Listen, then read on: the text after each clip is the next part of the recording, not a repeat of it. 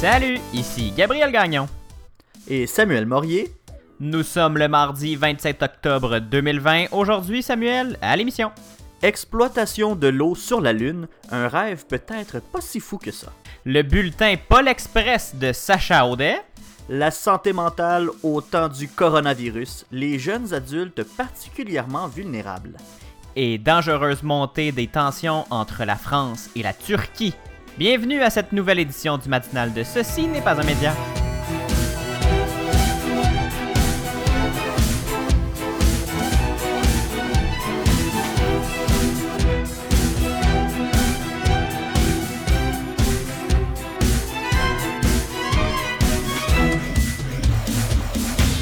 Salut Samuel. Hello, hello, comment ça va? Comment ça va toi? Moi ça va bien. Ben moi ça, ça va pas pire, j'ai pas passé proche de mourir cette semaine, fait que tout va bien. Achievements unlocked? oui, ben, moi je pense que je peux considérer que c'est une bonne semaine quand je passe pas proche de mourir.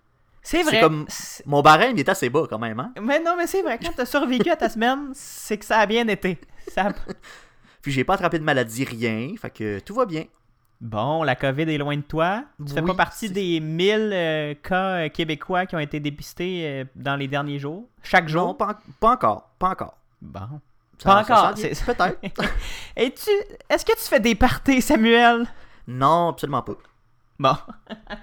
Là, je le sais que tu étais encore pris cette semaine dans les jeux de la communication. Je t'aboute, je suis capable. Ben, pas juste cette semaine, tout le temps. Ouais. pour les auditeurs qui viennent de, découvrir notre euh, balado, euh, je vous apprends que Samuel a été délégué des jeux de la communication dans l'épreuve radio, justement. C'était euh, à propos. Et là, il a gradué, mais il a, gradué de l'université. C'est une compétition universitaire, pour préciser le tout. Et il a gradué, mais il continue quand même de, ben suivre la parade ça m'a tant donné que je me dois de redonner par la suite. Là. Je, suis, je suis là comme euh, parrain, mentor. Euh, une grande âme. C'est ça, je suis une grande âme. Qu'est-ce que tu veux? Ah, Samuel, ça me fait beaucoup rire. Je te taquine, hein, tu le sais que j'admire ton implication. merci, merci. On va commencer cette émission-là, Samuel, sans plus attendre, puisqu'on est tous tannés d'entendre quand même parler des jeux de la communication. Euh... Jamais trop des jeux. Samuel, on va commencer avec euh, de l'eau sur la Lune, parce que dans l'exploration spatiale, hein, il y a une des choses qu'on cherche activement, c'est bien ça, c'est de l'eau, pour toutes sortes de raisons. Hein. la présence d'eau sur une planète ou euh, sur un astre, euh, c'est une bonne nouvelle. Ça, permet de peut-être envisager de la vie sur, sur cette, cet astre mythique comme la Lune. On a découvert il y a quelques années des traces justement d'eau sur la planète Mars. Mais là, c'est sur la Lune qu'on aurait peut-être des, des, qu'on aurait peut-être fait une découverte et plus impressionnante que ce qu'on pensait même. Ben, en fait, Gabriel, je veux juste commencer en disant qu'on savait déjà qu'il y en avait de l'eau sur euh, la Lune. En fait, depuis 2008 qu'on le sait, il y a la sonde indienne Chandrayaan 1 qui avait confirmé la présence d'eau au pôle sud de la Lune. Mais le problème, c'est que cette eau-là se trouvait dans un endroit qui était bien, bien difficile à atteindre. Dans le fond, elle est dans un gros cratère, dans un endroit qui est jamais éclairé par le soleil, donc euh, il fait froid, Gabriel. Froid, genre euh, moins 240 degrés Celsius, donc euh, ça prend plus qu'une tuque et des mitaines pour y aller. Hein. C'est même presque impossible à aller chercher, même si on a de l'équipement très très moderne, c'est presque impossible d'y aller. La grosse nouvelle, c'est ça, c'est que... pas, les astronautes peuvent pas y aller non plus avec leur combinaison. Non, non, c'est ça, on peut pas y aller avec la combinaison, puis même euh, envoyer des robots là, euh, il fait ben trop fret, euh, les rouages ils grincent un peu. Fait que, en fait, mais c'est pas de, cette nouvelle-là que je veux vous parler, parce que la ah! grosse nouvelle qu'on a eue, c'est qu'il y a eu deux études qui ont été publiées dans la revue Nature qui, qui avancent en fait qu'il y aurait de l'eau dans des endroits beaucoup plus faciles d'accès, soit directement à la surface de la Lune ou emprisonnée dans des petites poches souterraines ou des petits cratères. La nappe phréatique de la Lune? Oui, c'est ça, une espèce de nappe phréatique peut-être euh, de la Lune. Et ce qui est euh, intéressant là-dedans, c'est que si on découvre que la quantité d'eau est assez importante, on pourrait même, euh, ça pourrait même devenir très très intéressant dans l'avenir pour, pour établir une espèce de camp permanent, peut-être une base spatiale sur la Lune ah ben? en permanence pour euh, accueillir des, des, astronautes, des cosmonautes ou euh, tout autre explorateur de l'espace. Et on pourrait utiliser cette eau-là, ben oui, pour, pour la boire, mais aussi pour faire pousser des plantes ou même, Gabriel, séparer l'eau en ces deux composantes, c'est-à-dire de l'oxygène et de l'hydrogène, pour en faire du carburant. Donc imagine toutes les possibilités qu'on pourrait faire si on n'a pas besoin de transporter de l'eau. Ben oui, on pourrait faire des allers-retours euh, Terre-Lune euh, sans, sans euh, être avoir assez de carburant pour revenir sur Terre. On ben, pourrait. C'est ça, la Lune pourrait. Un réservoir. Ben oui, la Lune pourrait être une espèce de, station-service de l'espace pour nos fusées, mais aussi pourrait aussi servir de, petit dépanneur, puis remplir ta bouteille d'eau, puis t'es bon pour la route. Hein? Donc, pour le moment, ben, il est quand même impossible de dire encore la quantité d'eau qu'on va trouver sur euh, la Lune. On ne sait même pas non plus sous quelle forme elle est. Bon, on se doute que c'est probablement sous forme de glace, mais euh, de quelle façon on va la trouver? Est-ce que ça va être des plaques de glace au sol? Est-ce que ça va être de la, glace qui est dispersée un peu partout à la surface de la Lune? Est-ce que c'est plutôt dans des morceaux de glace dispersés un peu partout, comme, comme si euh, c'était des gros grêlons qui, traînaient au sol? Même qu'il y a une étude qui dit que ça serait même probablement mélangé avec des particules de sol lunaire, fait qu'il faudrait comme l'extraire de ces particules-là. Donc c'est très très complexe là, sous la forme sous laquelle on peut la trouver. Et donc on le sait maintenant qu'il y a de la Lune, euh, qu'il pas qu'il y a de la Lune, mais qu'il y a de l'eau sur la Lune. On ne sait pas la quantité et on n'a pas encore euh, euh, fait d'observation directe et même on n'a pas encore d'échantillon de cette eau-là. Mais ça s'en vient, Gabriel, parce qu'il y a peut-être encore pas mal plus de questions que de réponses. Ouais, c'est ça. En 2023, la NASA est supposée envoyer un robot sur la Lune pour étudier tout ça. Puis même avant ça, en 2022, il y a une entreprise privée, la Intuitive Machine, qui est supposée y aller euh, également sur la Lune pour tester la technologie de la NASA avant que la NASA y aille. Mon Dieu! Bon, on s'en va, on va peut-être installer un camp euh, lunaire, Samuel. On va peut-être pouvoir aller euh, en touriste spatial, mais pas juste en orbite. Partir sur la ben, Lune en expédition. C'est ça, là, moi je pense à Space Force, là, la dernière série de Netflix là, avec euh, Steve Carroll. C'est un peu ça, on va construire peut-être une base euh, lunaire permanente. Bien hâte de voir ça. Mais là, Samuel, euh, juste avant de, terminer, je le sais qu'il y a une face de la Lune qui est tout le temps cachée de, la lumière du Soleil, qu'on c'est pour ça qu'il fait si froid, là, moins 240, là, tu m'avais dit, degrés Celsius.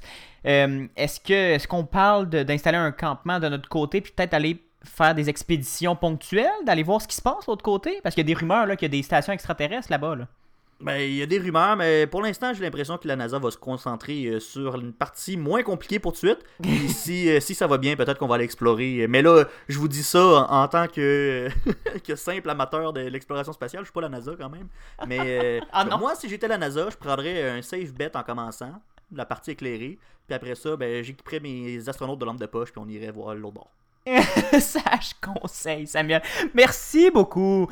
On s'en va tout de suite en musique écouter Cercle de sel par Gros Soleil. Au retour, une nouveauté, Samuel. Notre chroniqueur Sacha Audet nous résume la semaine politique dans un nouveau bulletin, le Pôle Express. C'est vraiment très bon. On a vraiment hâte de vous faire écouter ça.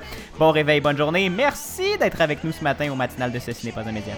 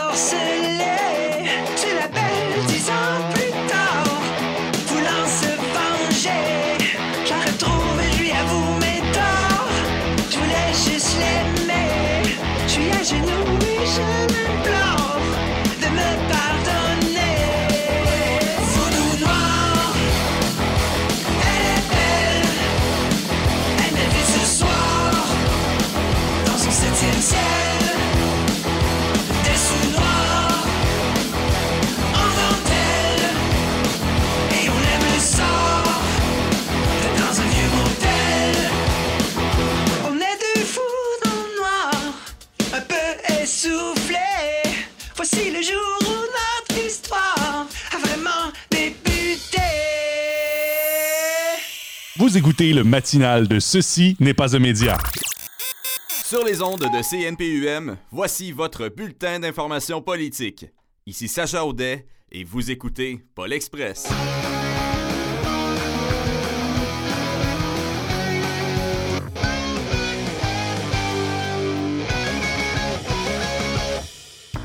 Bon mardi tout le monde et bienvenue à cette toute première édition de Paul Express, votre bulletin d'information politique. Ça en est passé des choses cette semaine sur la colline parlementaire et je suis très content de pouvoir vous les résumer.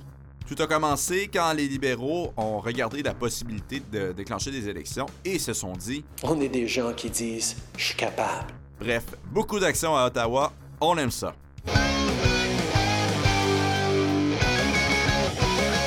Le Parti conservateur a présenté cette semaine une motion pour créer un comité anticorruption dédié essentiellement à résoudre l'affaire We Charity. On se le rappelle, cette affaire a semé des doutes quant à l'éthique du gouvernement Trudeau. Monsieur le Président, si le scandale de la charité, oui, nous a montré quelque chose, c'est qu'il y a deux lignes pour ce gouvernement. Une ligne pour les amis libéraux et une autre ligne pour le reste des Canadiens. Les scandales de ce gouvernement brisent la confiance des citoyens. Quand est-ce que le Premier ministre va arrêter de gouverner pour ses amis et commencer à gouverner pour tous les Canadiens? Ça fait beaucoup de livres. On espère que euh, Justin Trudeau pourra se faire un mojito avec. Une motion, c'est une proposition. Normalement, ça n'a pas beaucoup d'impact, mais les libéraux en ont décidé autrement. J'ai aussi dit aux autres partis que si la proposition des conservateurs était adoptée, ça allait clairement remettre en doute la confiance de la Chambre envers le gouvernement. Si le gouvernement n'a plus la confiance de la Chambre, ben, on doit former un nouveau gouvernement. Puis pour ça, on doit aller en élection. On s'est donc retrouvé dans un concours de bras de fer parlementaire. Les libéraux, ben, ils nous ont montré qu'ils étaient capables de déclencher une élection. Je suis capable. Les conservateurs, ben, évidemment, ils allaient voter pour leur motion. C'est comme eux qui l'ont présentée. Donc, ça nous fait les libéraux 154, euh, les conservateurs 121, le bloc Je n'ai pas confiance en ce gouvernement, Monsieur le Président. 121 plus 32. Les néo-démocrates, eux, on ne va pas donner une excuse au premier ministre de déclencher une élection. OK, ben c'est réglé. Ben, pas tellement. Pour eux, la décision a été plus compliquée. On sait, avec les finances du NPD qui vont pas très bien, ils n'étaient pas prêts à aller en élection. D'autant plus qu'ils étaient pris entre le bluff des partis puis la responsabilité de plonger le Canada en élection. Jagmeet Singh s'est donc peinturé dans un coin. Soit il préservait son image de chef d'un parti d'opposition qui tient tête à Justin Trudeau, mais finalement, il a dû voter avec les libéraux, contrariant certains de ses militants. Il y aura donc un travail à faire pour convaincre les Canadiens de choisir sa formation plutôt que celle de Justin Trudeau, mais surtout, il devra changer de discours quant au fait qu'il n'arrête pas de sauver le gouvernement libéral en Chambre. C'est ce qui conclut cette édition de Paul Express, votre bulletin d'information politique. Parce que la politique, c'est tout un sport. Mon nom est Sacha Audet, passez une belle journée. De retour à vous en studio.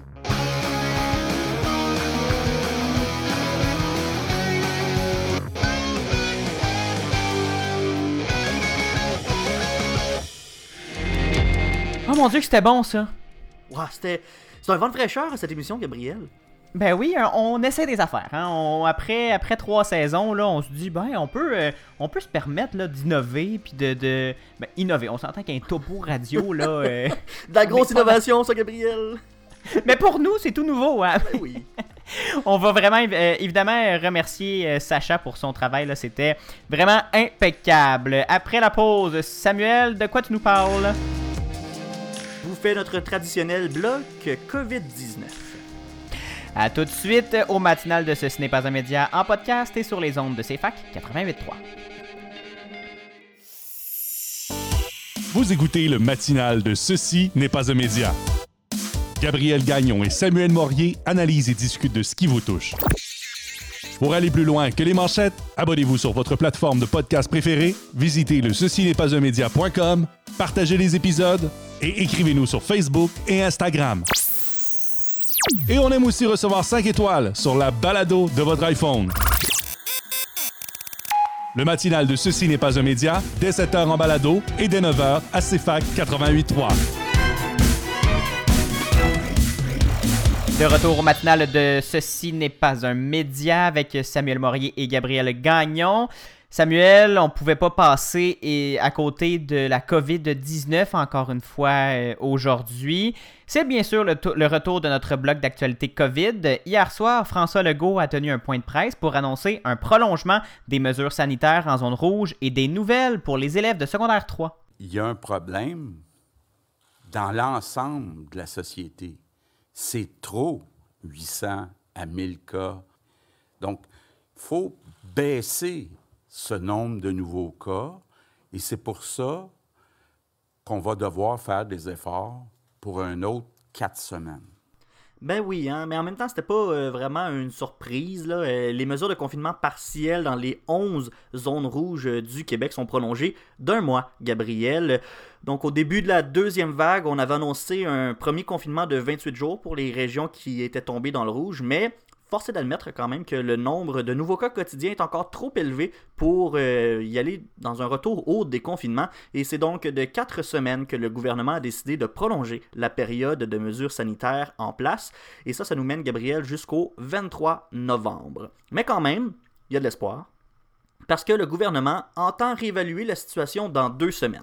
En fait, en conférence de presse, le premier ministre Legault a quand même dit, il a avoué en fait qu'il qu'il hésitait entre deux ou quatre semaines de plus et il a voulu jouer de prudence, puis on est allé avec euh, quatre semaines, mais tout dépendant de l'évolution de la situation, peut-être qu'après deux semaines supplémentaires seulement, on pourra revoir un certain relâchement euh, des consignes sanitaires, mais On quand doit même- s'attendre, on doit s'attendre à 4 semaines, mais si ça va bien, peut-être deux. C'est ça, exactement. Fait qu'attendez-vous à 4 semaines. Là, en fait, moi, c'est ce que je vous dirais. Là, pour le moment, euh, on se dit que c'est 4 semaines supplémentaires de confinement. Puis, euh, il va falloir continuer à faire les efforts qu'on faisait déjà. On va continuer à limiter nos contacts sociaux. Puis, peut-être qu'on va avoir une belle surprise. Puis, que finalement, ça va juste être deux semaines de plus. Je pense que ce serait une belle surprise pour tout le monde. Ça ferait un beau petit cadeau.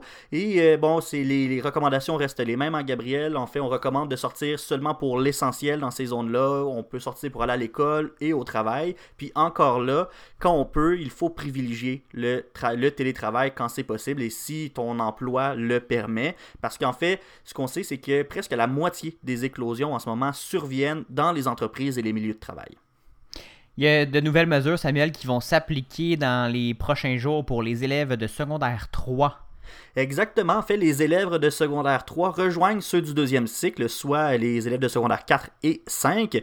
Et maintenant, euh, ceux de secondaire 3 devront se rendre à l'école seulement une journée sur deux. Euh, on l'avait déjà annoncé par le passé pour secondaire 4 et 5. Donc, euh, dans l'horaire, les gens vont pouvoir aller à l'école jour 1, 3, 5, 7 et 9. Puis l'autre moitié des secondaires 3 vont pouvoir y aller euh, 2, 4, 6 et 8. Puis après, je sais plus c'est combien de- de jours ou de cycles, mais on va comme inverser tout ça. Mais bon, à partir de maintenant, les élèves de secondaire 3 vont à l'école une journée sur deux. En fait, c'est parce qu'on a remarqué qu'il y avait une certaine augmentation de cas de COVID-19 qui avait été observée chez les élèves plus vieux euh, du secondaire. Et c'est ce qui a vraisemblablement poussé le gouvernement à prendre cette décision-là. Pour le moment, Parce que, Samuel, c'est encore une fois la priorité qui. Le gouvernement le répète et le répète, le répète. La priorité, c'est de garder les écoles ouvertes. Et là, justement, il y a euh, des, des statistiques qui sont encourageantes à ce point-là.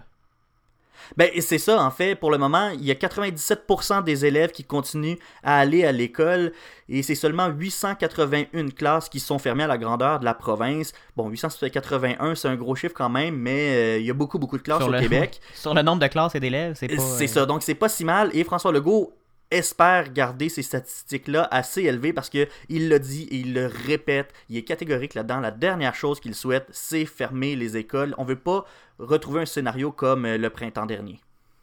Et je pense qu'on peut être d'accord avec lui euh, sur ce point-là, Samuel. Le nombre de nouveaux cas par jour semble s'être stabilisé. Et euh, même que hier matin, c'était 808 nouveaux cas qui étaient recensés au Québec. La stabilisation du nombre de nouveaux cas, c'est une bonne nouvelle, mais pourquoi est-ce qu'on on, on garde les règles si strictes, Samuel, si là on commence à voir des, des chiffres qui, qui, qui sont mieux que ce qu'on pensait? Ben, c'est une question légitime que tu poses, Gabriel, parce qu'effectivement, hein, ça, ça fait pas plaisir à tout le monde, cette nouvelle-là, euh, de, de garder les mesures euh, sanitaires encore plus longtemps. Et nous les premiers, hein, on se le dit. Ben oui, c'est ça. T'sais, moi non plus, je suis pas euh, bien content de me dire, yes sir, un autre 4 semaines tout seul chez nous. C'est pas vrai. Là. Moi, j'aimerais ça pouvoir sortir puis voir du monde, mais je le fais pas. Mais donc, on comprend, les gens commencent à être tannés, puis euh, ça fait pas plaisir à tout le monde, mais même si on semble avoir atteint un plateau du nombre de nouveaux cas, les salles à manger, les théâtres, les salles de spectacle et de cinéma, et même les gyms doivent rester fermés pour le moment. C'est vraiment quand on va commencer à avoir une diminution nette du nombre de nouveaux cas par jour et que ça va être assez bas. C'est pas parce qu'on va commencer à avoir, ah ouais, finalement ça drop de 100 à 200 cas par jour qu'on va faire, ah, on va réouvrir on va quand même attendre c'est bas là. c'est pas 500 cas qu'on va faire comme ok tout le monde dans les rues on se french partout c'est pas ça qu'on va faire on va vraiment attendre de descendre le de descendre le, le nombre de nouveaux cas pour juger sécuritaire de réouvrir ces endroits là et euh, mais quand même Parce que on, on avait peur euh, au début de, de, de, de l'automne de voir des, une montée à 2000 cas par jour, 2500 cas, et là, ça aurait été une catastrophe. Mais là, malgré qu'on soit à 1000, 1000 cas par jour pendant une période prolongée, le système de santé pourra quand même pas le- le- l'absor- ab- absorber ces, ces- tous ces malades-là. Ben, ça reste quand même une bonne nouvelle hein, qu'on a réussi à plafonner à 1000, 1200 cas Mhm. par jour là, parce qu'on a on n'a pas trop mis de pression sur le système de santé. Mais même si on a allongé les mesures sanitaires, Gabriel, de 4 semaines, ben, on va quand même aider les commerçants puis les propriétaires euh, d'établissements et de commerces parce que les mesures d'aide aux commerces et aux entreprises ont eux, elles aussi, été prolongées d'un mois. Donc, on va pouvoir quand même euh, se, consoler de ce côté-là, mais c'est pas assez selon euh, certains propriétaires. Ça a fait réagir même. Il y a une coalition de 200 gyms, centres de yoga, d'arts martiaux et de CrossFit qui ont annoncé leur intention de défier la décision de la santé publique en réouvrant leur salle le 29 octobre. Je pense pas que le gouvernement est bien heureux de ça. On va voir euh, ce que ça va donner, hein, défier des décisions comme ça du gouvernement. On va voir, on va voir hein, quand même. Et je voudrais terminer, Gabriel, avec un mini bilan. Là. Euh, Montréal, la Montérégie, la capitale nationale, la Naudière et Chaudière-Appalaches sont les régions les plus touchées pour le moment. Et euh, Capitale-Nationale et Chaudière-Appalaches qui sont d'ailleurs euh, en, en- en situation critique. là. La ministre euh, Guilbeault euh, a dit la semaine dernière que l'heure était très grave dans, les, dans ces régions. Oui, absolument. L'heure est, est très grave. Donc, on continue à surveiller ces régions-là. Et aussi, là, euh, bilan, euh, bilan sommaire. En fait, je veux juste vous dire qu'on a dépassé il y a quelques jours le cap des 100 000 cas de COVID-19 euh, au Québec. Et on est à plus de 6 000 décès, euh, malheureusement, euh, en date d'hier. Merci Samuel pour ces précisions euh, sur la COVID-19. Et on change de sujet, Gabriel, un sujet tout aussi critique, si je peux dire. hein. Je vous parle bien sûr de la langue française. Et euh, depuis que Québec a augmenté le budget de l'OQLF, l'Office québécois de la langue française, on sent une certaine tension de la part des anglo-québécois par rapport aux lois linguistiques québécoises. Qu'est-ce qui se passe, Gabriel, avec notre loi 101? Tout a commencé Samuel avec cette déclaration. Le français en tant que langue commune perd présentement du terrain. Il est essentiel d'intervenir pour redresser la barre. Nous l'avons déjà dit, le français était, est et doit être la langue commune au Québec. Il faut y travailler. Cet objectif est non négociable. Le ministre euh, responsable de la langue française, M. Simon Jolin Barrette, a ajouté 50 inspecteurs euh, à l'OQLF, comme tu l'as dit, à l'Office québécois de la langue française. Le ministre Jolin Barrette veut instaurer trois bureaux de l'OQLF à Longueuil, à Laval et à Drummondville pour permettre aux ressources déployées à Montréal, j'ouvre les guillemets, de se consacrer exclusivement à la francisation de la métropole, car Montréal comporte des défis particuliers. La métropole québécoise est francophone et elle doit faire davantage pour l'affirmer. Fermez les guillemets. Hum, ouais, la protection du français au Québec et à Montréal euh, en particulier a toujours fait partie de la réalité politique québécoise. Par contre, ben, et, et là, la CAQ a longtemps même critiqué les, les libéraux euh, sur euh, l'absence d'action dans ce dossier. Et là, la CAQ qui prend enfin des actions là-dedans, mais ça choque. là. Les, les- les anglo-québécois sont, sont pas bien contents, surtout ceux à Montréal, de ce que je comprends. Ben c'est ça, Samuel, et c'est là qu'on qu'on a un peu de misère à comprendre cette, ce braquage de, de, de, de- de certaines, de certaines gens parce que c'est pas nouveau, là, tout ça. là. Il y a euh, le, le combat pour la langue française et la loi 101, c'est arrivé euh, avec le Parti québécois en v'là plusieurs, plusieurs années. hein, on s'en souvient. On n'était pas là, nous, mais on s'en souvient dans notre mémoire collective. Euh, mais là, il y a certains médias euh, du Canada anglais, Samuel. Puis là, je veux pas faire partir une guerre euh, linguistique. C'est justement ça le, le sujet de ma, euh, de, de ma chronique aujourd'hui. Euh, et certains anglo-québécois, donc certains médias du Canada anglais et certains anglo-québécois ont rapidement repris euh, la nouvelle comme quoi l'OQLF allait euh, gagner 50 inspecteurs dans ses rangs. Et là, évidemment, dans les, euh, commentaires, on se, on se, se- se donne à cœur joie en parlant de la language police. Même dans les médias, dans les titres, on parle de la language police du Québec. Et là, Samuel, si vous allez lire le journal The Montreal Gazette, par exemple, vous ressortez avec euh, l'impression que le gouvernement est complètement incapable de gérer toute autre chose pendant que la pandémie fait rage. Et pire, allez pas lire les commentaires, là, on parle de renforcer la Gestapo, rien de moins. Hein, L'OQLF serait une extension du parti nazi. Ah ben oui, c'est Ben oui, on le sait tous. Au diable, vivre ensemble, hein, Samuel. Ce genre de nouvelles-là nous rappelle que les deux solitudes sont, euh, sont, sont loin de la réconciliation. Sauf que ce débat-là, c'est pas ça mon, ma, la, nouvelle, parce que ce débat-là se fait presque uniquement dans les médias puis sur Facebook. On est habitué, à chaque fois qu'on parle de protéger la langue française, on a des réactions un peu épidermiques de, de certains. Et les réseaux sociaux, c'est pas non plus un lieu de nuances et euh, de, de, de, beaux- de belles discussions. Là. On, est, on est tous conscients de ça. Et finalement, il y a certains commentateurs qui sont passés maîtres dans le Québec bashing pour euh, faire la fameuse code d'écoute. Mais c'est que je suis tombé sur la chronique de Mario Girard dans la presse Samuel et ça m'a fait un peu sursauter. Le journaliste parle de monsieur Normand Croteau, qui fait partie d'un groupe d'administrateurs qui gère un immeuble dans Onsic, Quartier-Ville à Montréal, et qui regroupe 78 copropriétaires. Au début d'octobre, l'un des résidents, l'une des résidentes a fait part de son inquiétude de voir le plus- de plus en plus de gens qui ne respectaient pas les règles sanitaires dans les espaces communs. On est en pandémie quand même, donc on, s'inquiétait de voir le virus se propager dans l'immeuble. Monsieur Croteau a donc rédigé une note pour les occupants, l'a mise dans les ascenseurs, sur les babillards de l'immeuble, et rappelait grosso modo que ne fallait pas euh, inviter de gens euh, d'une autre adresse chez soi, fallait rester à deux mètres, on porte le masque s'il vous plaît dans les, espaces communs, et si on discute d'un cadre de porte à l'autre, on va pas se serrer la main.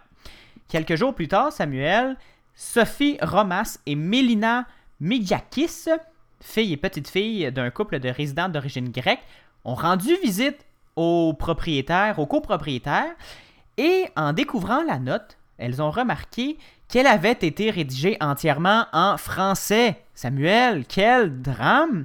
Elles étaient furieuses, ont pogné un stylo, ont lacéré la note, là, l'ont déchirée sur le babillard et ont écrit en anglais. 75% des résidents sont anglais. C'est-tu compliqué d'utiliser Google Translate? La question se pose. Ben. Ben oui. Est-ce est-ce que. Euh, et là, M. Croteau dit J'avais jamais fait cet exercice-là avant. Mais là, j'ai vérifié combien de gens sont unilingues anglophones. Je suis arrivé à 4 personnes sur 78 propriétaires, dont 95% des, des occupants peuvent lire ce message. À l'inverse de 75% des, résidents anglo, euh, comme le- le- le- les deux euh, dames le disaient. Est-ce que c'est une histoire banale de chicane de voisins ou de copropriété? Pas tellement, Samuel, selon, euh, selon ce que je lis un peu partout. Sophie Romas et Mélina Midjakis ont cogné aux portes de certains médias anglo pour parler de leur colère, dont CTV et Global.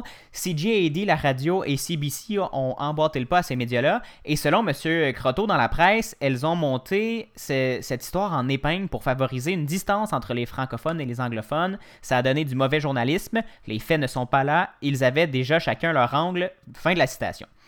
Et là, quand on parcourt les articles, Samuel, à propos de ces deux femmes-là dans les médias, on remarque tout de suite que la, communauté anglophone québécoise a l'air vraiment à cran, a l'air vraiment à bout. C'est-tu la pandémie? C'est-tu la fameuse, les, les fameuses deux solitudes qui ne se comprennent pas? Ou est-ce qu'on est euh, plus capable d'entendre parler de loi 101 et qu'on est plus capable de, faire des efforts? Parce qu'il y en a, on le sait tous, Samuel, il y a, certains anglophones qui, ne veulent absolument pas s'intégrer dans la, culture francophone au Québec. Est-ce qu'ils en ont contre une amende de 1500 dollars au proprio d'un resto à Montréal en mai dernier ou contre les visites d'inspecteurs qui se font de plus en plus nombreuses, des inspecteurs de l'OQLF? Est-ce qu'ils sont surpris que la loi 101 existe encore et qu'elle fait encore partie de l'arsenal légal du gouvernement québécois, Samuel, pour protéger le français? Moi, je le sais pas. Mais c'est ce que je ressens et c'est ce que je remarque en, lisant euh, des, réactions dans, les, dans les médias euh, anglophones au Québec. Mais moi, je peux vous dire que je vois passer quotidiennement au travail et dans ma vie de tous les jours des insultes et des prises de bec entre francophones et anglophones depuis quelque temps. Est-ce que euh, ça concorde avec le début de la pandémie ou cette, espèce d'écœurantite aiguë qu'on euh, qu'on remarque aussi, Samuel, t'en as, parlé tout à l'heure? Peut-être. J'ai pas, pas fait de, de lien direct. Mais comme Mario Girard dans la presse l'a écrit, il sent qu'on est à un cheveu d'une nouvelle crise linguistique, Samuel, et j'aurais tendance à le croire. Ah, moi, je suis tanné, Gabriel. Je suis tanné. On peut-tu s'entendre? On peut-tu pas chicaner puis pas se crier dessus? Je veux dire, je comprends, là, je comprends, mais en même temps, on, pense, moi, je pense fondamentalement qu'on a quand même un droit de protéger la langue française. Puis, euh, ça me dépasse que des gens comprennent pas ce, truc-là. On, reste une minorité en, euh, dans ce grand pays-là. Puis, on a une fierté à parler cette langue-là. Je vois pas pourquoi les gens pourraient nous attaquer là-dessus quand ils sont. euh, ils sont bien prêts à aller défendre n'importe quelle autre minorité, mais ils défendraient pas cette minorité francophone-là. Bon, c'est mon point de vue. J'ai rien contre les, les- les anglophones, puis j'apprécie grandement les anglophones, les anglophones qui font l'effort de, de venir ici puis de, de- de s'intégrer et tout. Mais je trouve quand même que là, à un moment donné, euh, regardez, là, euh, ça parle Les- français les- ici.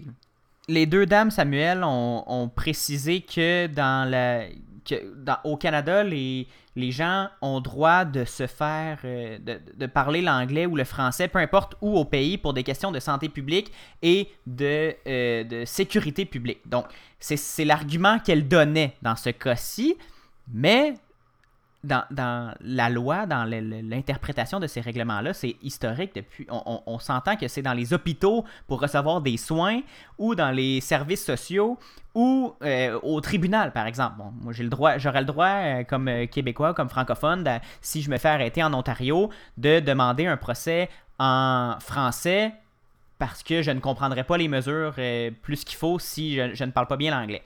Mais la loi, c'est clair dans, la, dans la- ces, ces interprétations-là que ça ne s'applique pas à des immeubles. Je fais juste expli- expliquer la, réalité de la chose. Je prends pas position dans ce débat-là, mais je suis d'accord avec toi, Samuel. On peut-tu venir à bout de tout ça? Et je veux pas être oiseau de malheur, mais moi aussi, j'ai l'impression qu'on s'en va vers une, une nouvelle chicane euh, anglo-franco. Dis-moi pas ça, Gabriel. Eh oui. Bon, moi, là, j'ai- je décide ça, là, là, on s'en va en pause musicale. Je suis allé de parler de chicane, là. On va aller écouter du Caravane, Gabriel. J'aime assez ça, Caravane. hein, Ah, c'est bon. J'aime vraiment ça. On s'en va écouter Pyramide de, de Caravane. Et au retour, je vous parle de santé mentale des millénarios. Est-ce que cette santé mentale-là est en danger? Vous écoutez le matinal de Ceci n'est pas un média avec Gabriel Gagnon et Samuel Morier.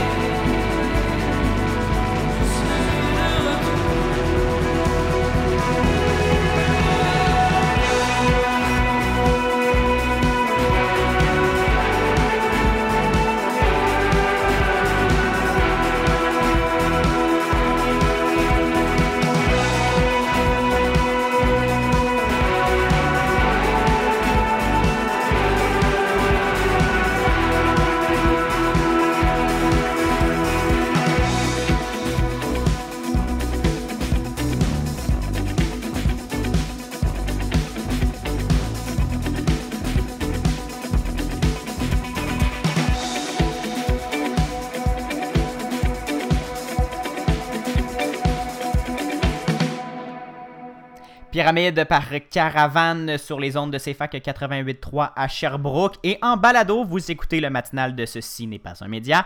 Samuel, sujet très sérieux. Euh, ce matin, on parle de santé mentale. C'est un enjeu fort euh, important selon, euh, selon moi. Puis je, crois que ça va rejoindre aussi nos auditeurs sur les ondes de CFAC à l'Université de Sherbrooke. On en entend souvent parler ces temps-ci, surtout justement dans les milieux universitaires. On était aux études il n'y a pas si longtemps, hein, toi et moi Samuel, et chaque année, on pouvait voir des campagnes de sensibilisation aux troubles de santé mentale chez les étudiants. Il y a une montée euh, fulgurante de l'anxiété et du burn-out chez les étudiants. Ça a été euh, démontré en chiffres. Et dernièrement, l'accès aux soins de santé mentale est devenu l'un des chevaux de bataille de Québec solidaire parce que avec la pandémie et le confinement, on a vraiment mis au grand jour ce problème de société. La santé mentale des Québécois et des Québécoises est mise à rude épreuve et surtout chez les jeunes, Samuel. Surtout chez les jeunes, les jeunes adultes en fait. Et euh, c'est ce qui semble le plus surprendre dans cette nouvelle-là, Gabriel. Ce sont les jeunes adultes qui vivent le plus difficilement la pandémie et la période de confinement. Bon, là, je te ramène un peu dans le temps. On se rappelle hein, au début de la crise, au mois de mars. Non, je veux pas, je veux pas, je veux pas. Je t'oblige, je t'oblige. Genre, au mois de mars, on demandait aux gens d'appeler leurs grands-parents, de, de les stimuler socialement, même s'ils n'avaient plus le droit de sortir, pour pas que le poids de l'isolement se fasse sentir chez les personnes âgées. Eh bien, la semaine dernière, il y a le Devoir qui publiait les résultats d'une analyse d'un projet de recherche de l'Université de Sherbrooke qui a été réalisé grâce à l'aide de la firme de sondage léger. Donc, euh, c'est, très... C'est sérieux. euh, sérieux, là. C'est un une étude universitaire avec une firme qui est reconnue. Et le constat est épeurant, Gabriel. C'est pas les personnes âgées qui souffrent le plus de, de cette distanciation sociale-là. Ce sont les jeunes adultes.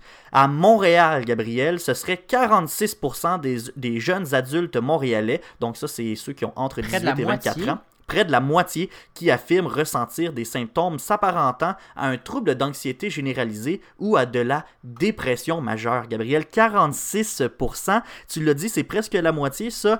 Et euh, quand on compare avec le reste de la province, qui est le reste de la province qui est plutôt à 31%, bon, c'est sûr c'est moins, mais ça reste Très élevé. anormalement élevé. Là, 31%, ça n'a pas rapport. Là. Tu sais, c'est- c'est- moi, ça me dépasse en tout cas cette nouvelle-là.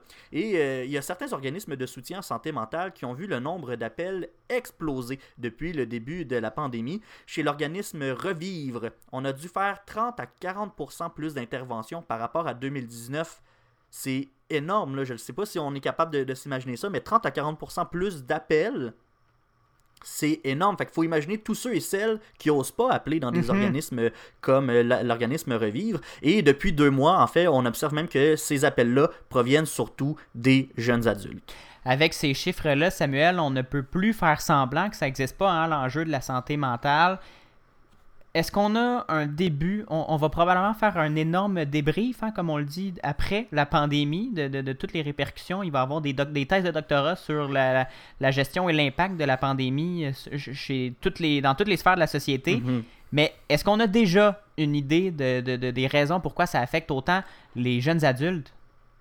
Moi, j'ai l'impression qu'on va en parler encore des décennies, Gabriel. Ça va être dans les livres d'histoire, puis on va prendre ce cas-là comme un cas école sur la psychologie euh, des masses. Mais euh, évidemment, il y a plusieurs facteurs qui influencent la situation. Premièrement, il y a le stress de nature financier. Près d'un jeune adulte montréalais sur quatre affirme avoir subi des pertes financières majeures en raison de la pandémie. Et on le sait, hein, l'argent, c'est un énorme facteur de stress. Et on peut imaginer que la pandémie a peut-être coûté l'emploi de plusieurs jeunes montréalais. Mais euh, il n'y a pas juste à Montréal, il y a aussi probablement dans le reste de la province également, parce que on le sait, les jeunes travaillent souvent dans les restos, dans les cafés, euh, tous ces, en- ces emplois étudiants-là qui, ont, euh, qui ont dû fermer. Ouais, tous ces établissements qui ont dû fermer pendant la pandémie. Un deuxième facteur, c'est un facteur de nature sociale. Là, je vais citer la directrice régionale de la santé publique de Montréal, Madame Mylène Drouin. Elle a dit C'est une période de la vie où le social a une place prépondérante. Mais actuellement, on demande aux jeunes de couper leurs contacts sociaux, ce qui peut avoir un impact plus important. Il y a aussi le fait que les jeunes sont principalement au cégep et à l'université et qu'ils suivent leurs cours à distance. Il va falloir qu'on essaie de trouver de manière créative et innovante des façons de recréer des contacts sociaux à travers la vie scolaire. Fait qu'on voit que les, les études à distance aussi, ça joue beaucoup sur, euh, sur le, moral et la santé mentale parce que l'école, c'est la grosse bulle sociale des, des, des jeunes de 18 à 24 ans. Et s'il n'y a plus de contact avec tes collègues, ben, il n'y a plus de bulle sociale. Et là, ben, on a des risques de développer des troubles de santé mentale. Et à la longue, ben, des mesures extrêmes de distanciation sociale, ça finit par avoir de graves conséquences. Et ce qui est malheureux, c'est qu'il y a beaucoup de personnes qui se fiaient aux 28 jours que François Legault avait annoncé au début du mois dernier on s'était dit, bon, on va passer à travers le 28 jours, puis après ça, ça va aller mieux aller. On va garder le moral pendant ces 28 jours-là. Mais finalement, comme on l'a appris hier soir, ça va être plus que 28 jours. Gabriel, c'est pas un secret pour personne, on en parle depuis longtemps.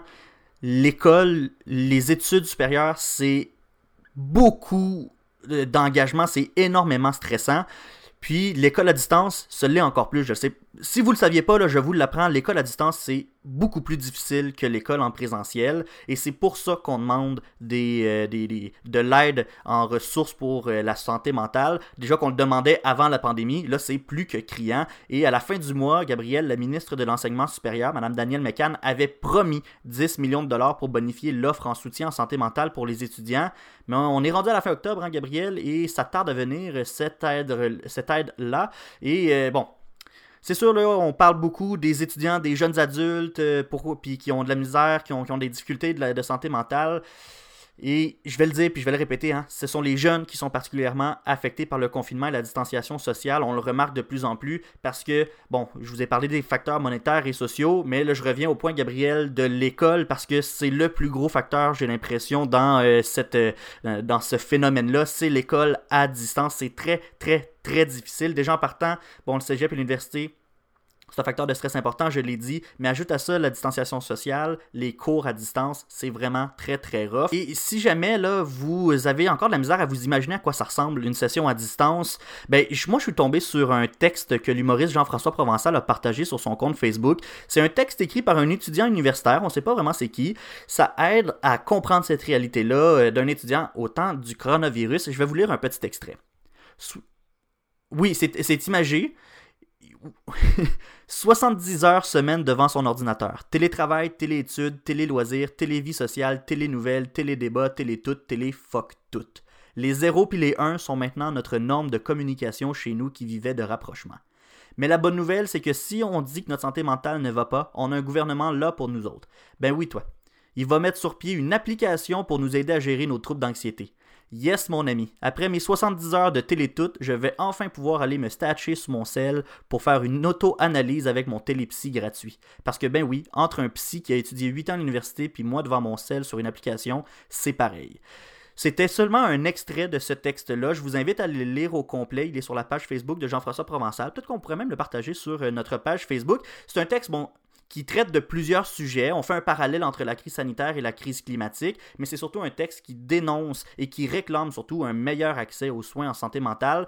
C'est très imagé, on peut, on peut être d'accord ou non avec ce que l'auteur dit, mais euh, moi, ce, qui, ce que j'ai aimé, c'est qu'on comprend vraiment la situation des étudiants dans un temps de pandémie comme celle-là. C'est vrai que c'est pas facile pour les étudiants et j'aimerais terminer, Gabriel, en disant faites attention à vous, les étudiants. C'est important votre santé mentale. Ok, oui, Samuel, tu as bien raison. C'est important, votre santé mentale. Merci d'avoir fait la lumière, d'avoir braqué les projecteurs sur cet enjeu. Après la pause, on s'en va en France pour le tour du monde. Vous écoutez le matinal de Ceci n'est pas un média. À tout de suite.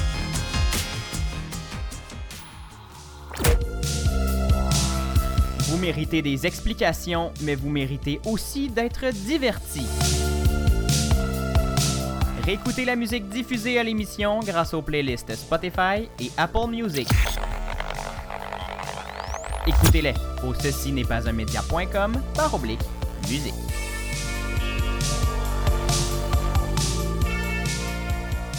Vous écoutez le matinal de Ceci n'est pas un métier avec Gabriel Gagnon et Samuel Morier. C'est le tour de l'international avec Gabriel, la tension qui monte entre la France et la Turquie. Des commentaires sur les caricatures de Mahomet par Emmanuel Macron ont fait bondir le président de la Turquie, Recep Tayyip Erdogan.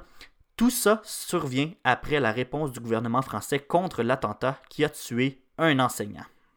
Oui, Samuel, Emma- Emmanuel Macron avait déjà annoncé son intention de sévir contre le séparatisme religieux et contre l'islamisme radical en France. Je vous, je vous ramène en arrière, là, à- après le meurtre sordide de Samuel Paty, un enseignant qui a causé euh, tout un émoi au plus haut de l'É- de l'État français. Pas l'enseignant, le meurtre qui a causé tout un émoi.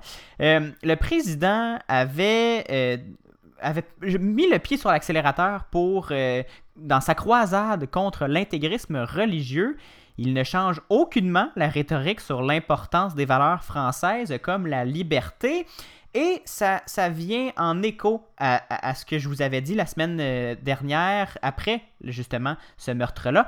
On peut aller l'écouter. Nous ne renoncerons pas aux caricatures, aux dessins, même si d'autres reculent. Parce qu'en France, professeur, les lumières ne s'éteignent jamais. Ces propos, Samuel, ont mis le feu aux poudres. Le président turc a critiqué samedi dernier l'attitude de son homologue français envers les musulmans après l'attentat. Le président turc, euh, M. Erdogan, euh, a dit à la télé nationale, j'ouvre les guillemets, tout ce qu'on peut dire d'un chef d'État qui traite des millions de membres de communautés religieuses différentes de cette manière, c'est aller d'abord faire des examens de santé mentale. Fermez les guillemets. Je sais pas si tu remarques ce qui cloche, Samuel, dans cette, euh, dans cette citation-là, mais ça n'a pas vraiment passé du côté de l'Élysée de se faire dire que le président de la France devrait aurait des problèmes de santé mentale, devrait aller se faire tester. Tu m'envoies surpris de voir que ça l'a fait réagir. Ouais, oui, c'est ça. Deux semaines plus tôt, euh, Erdogan avait euh, encore une fois dénoncé la provocation causée par des déclarations du président français sur le séparatisme islamiste et la nécessité de structurer l'islam en France. Un projet de loi qui est sur la lutte contre justement le séparatisme en France, qui, vise l'islam radical, doit être présenté début décembre. Il vise à renforcer la laïcité et à consolider les principes républicains en France. Ça comporte plusieurs points susceptibles de provoquer encore une fois des tensions avec la Turquie qui, euh, comme, par exemple le contrôle renforcé des financements des mosquées ou l'interdiction de la formation des imams étrangers, la Turquie qui se présente un peu ces temps-ci comme euh, la grande défendresse de- des musulmans en Europe.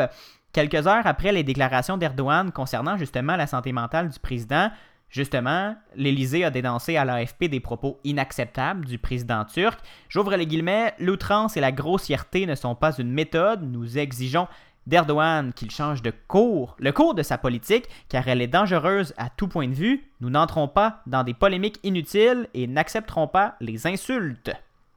Mais l'escalade des tensions continue, Gabriel. Ça n'a jamais été le grand amour entre Macron et Erdogan. Mais là, on est vraiment là. Ben, je vais le dire, c'est une guerre diplomatique entre les deux. Oui, Samuel, beaucoup de dossiers opposent depuis plusieurs années Paris et Ankara, des tensions en Méditerranée, au conflit en Libye, en passant par les affrontements au Karabakh. C'est pas les enjeux qui manquent pour euh, diviser les deux euh, chefs de gouvernement, les deux chefs d'État, Samuel, mais ces derniers jours, le président de la Turquie en- tente d'attaquer l'économie française. Il appelle maintenant au boycott des produits français. Et est-ce que l'annonce d'un boycott, c'est vraiment une nouvelle étape dans tout ça? Est-ce qu'on, qu'on s'attend à des représailles? Pour euh, Frédéric Hensel de Sciences Po à Paris, Samuel, c'est en effet une grosse étape, mais il n'y en aura probablement pas d'autres. Il n'y aura probablement pas de guerre, selon le professeur d'université. Et Erdogan le sait très bien. Il, euh, lui a replié d'ailleurs ses navires de combat lorsqu'un navire français est venu en aide à la Grèce et Chypre quand euh, les Turcs ont- sont entrés dans les eaux territoriales de ces pays-là.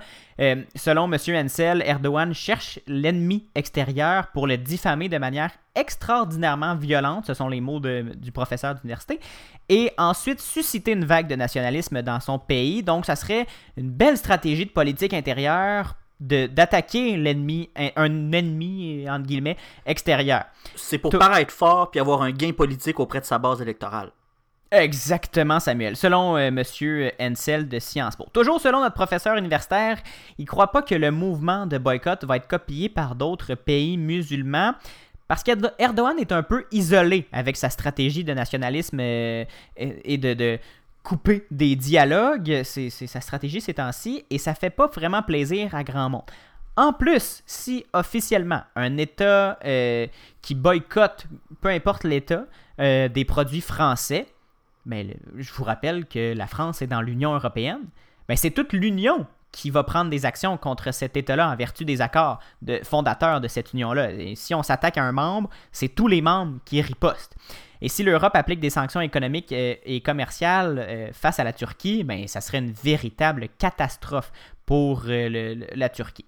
Ouais, mon Dieu, se faire couper les vivres de l'Europe au complet, ça m'a pas l'air d'un move gagnant pour la Turquie, mais en tout cas, mais, en tout cas, là, moi, ce que je me pose comme question, c'est parce que la Turquie, c'est supposé être un allié de la France, normalement. Est-ce que c'est resté un allié de la France quand même? Mais c'est un des nombreux problèmes de ces relations-là, Samuel, c'est qu'en plus de. C'est que pour de plus en plus de hauts, hauts placés français, cette relation-là n'a peut-être plus lieu d'être. Les propos d'Erdogan sont vraiment scandaleux, selon l'état-major français, puis selon les hauts, les hauts placés politiques de la France, parce qu'il s'attaque à un allié et à une alliance qui dépasse un simple président. Quand si on, peut imaginer, imaginer ça avec les discussions tendues entre le premier ministre Justin Trudeau et le, premier, et le président des États-Unis, Donald Trump, les deux hommes sont complètement opposés sur les plans politiques, mais les deux hommes s'entendent pour dire, du moins à porte close, euh, Donald Trump l'avouera jamais, mais à porte close, les deux gouvernements s'entendent pour dire notre alliance, notre union est plus importante que les petites prises de bec que nos dirigeants peuvent avoir. Donc, mettons, euh, de l'eau dans notre vin, négocions un nouvel ALENA et arrangeons-nous pour euh, s'entendre malgré, malgré des différents politiques. Parce que de la politique, c'est éphémère, Samuel. Donc, quand on fait passer la politique au-dessus de l'intérêt de, l'Alliance, mais là, ça devient problématique et de plus en plus de, hauts gradés français, de, dirigeants français tapent du pied pour réclamer un respect de l'alliance avec l'Europe de la part de la Turquie. Combien de temps est-ce que le jeu d'Erdogan va pouvoir durer? Est-ce qu'il va encore une fois se, re- euh, se re- se retourner de plus en plus vers la Russie pour euh, du, du- de, de l'armement et autres et faire des pieds de nez à l'Europe? Ça reste à voir. Mais si la Turquie quitte le navire européen ou quitte l'alliance théorique européenne, ça risque de faire beaucoup de remous dans la politique internationale de cette union, Samuel. Merci Gabriel pour ce tour du monde. Ça brasse euh, en Europe. euh, En ça brasse partout. partout ça brasse partout ces temps-ci. Il n'y a, pas- y a pas une place, c'est tranquille. Peux-tu Ben- avoir un peu de tranquillité? Non, je, je pense pas. Non. sur ces sages paroles. Ça fait plaisir. Sur ces sages paroles, Samuel, on se quitte parce que c'est ce qui conclut cette édition du 27 octobre du matinal de Ceci n'est pas un média. Merci à toi, Samuel, pour cette excellente émission encore une fois ce matin. Bien, euh, tout le plaisir est pour moi, Gabriel. Merci à toi. Merci également à Sacha qui a fait un travail euh, extraordinaire avec euh, son premier Express Paul. Et, Paul Express. Paul Express, c'est ça, merci. Et on se retrouve mardi prochain, 7h en balado, 9h à la radio, au CFAC 88.3 à Sherbrooke. Et en attendant, évidemment, on se suit, on se parle. Suivez-nous sur la page Facebook de Ceci n'est pas un média et sur Instagram, CNPUM baramba balado. Ceci n'est pas un média.com pour écouter tous les épisodes et vous abonner aux listes de lecture Spotify et Apple Music de l'émission parce que ce qu'on diffuse, ben c'est bon, hein? C'est ça l'affaire. C'est si bon. C'est Surtout, si bon. euh, surtout Caravane, là, je vous le conseille. Un petit parti pris, éditorial. Merci Samuel, on se reparle la semaine prochaine. Salut!